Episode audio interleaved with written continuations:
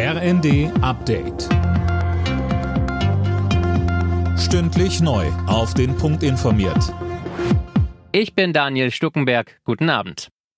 Nach der Puma-Pannenserie versucht Verteidigungsministerin Lamprecht die NATO-Partner zu beruhigen. Beim Besuch in der Slowakei sagte sie, die Alliierten könnten sich zu 100 Prozent auf die Zusagen aus Deutschland verlassen. Mehr von Tim Britztrup. Die modernen Schützenpanzer waren zuletzt bei einer Übung reihenweise ausgefallen. Lambrecht hat den Kauf neuer Puma jetzt erstmal gestoppt. Problem, eigentlich sollten die Panzer ab Januar in der schnellen Eingreiftruppe der NATO eingesetzt werden.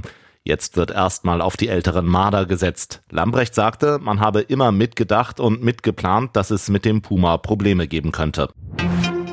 Die EU-Länder haben sich auf eine Obergrenze beim Gaspreis verständigt. Ab 180 Euro pro Megawattstunde kann in Zukunft in den Markt eingegriffen werden. Unter anderem Deutschland hatte sich lange dagegen gewehrt. Wirtschaftsminister Habeck befürchtet, dass die Lieferanten ihr Gas in Zukunft eher auf dem asiatischen Markt verkaufen, wenn dort ein besserer Preis erzielt werden kann. Und Europa dann mit weniger Gas auskommen muss, was im Endeffekt dann zu Versorgungsengpässen führen könnte.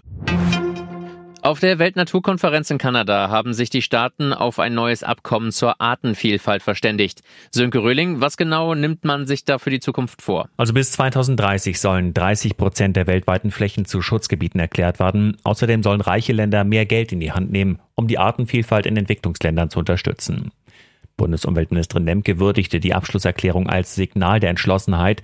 Die Staatengemeinschaft habe sich dafür entschieden, das Artenaussterben endlich zu stoppen, sagt sie. Der Beschluss spanne einen Schutzschirm für unsere Lebensgrundlagen auf. Das sei ein guter Tag für den Umweltschutz. In deutschen Großstädten zahlt man im Schnitt 30 Prozent mehr Miete als auf dem Land. Laut Statistischem Bundesamt sind die Mieten in den vergangenen drei Jahren deutlich gestiegen. In Städten ab 100.000 Einwohnern kostet der Quadratmeter 8,30 Euro, auf dem Land durchschnittlich 6,40 Euro. Alle Nachrichten auf rnd.de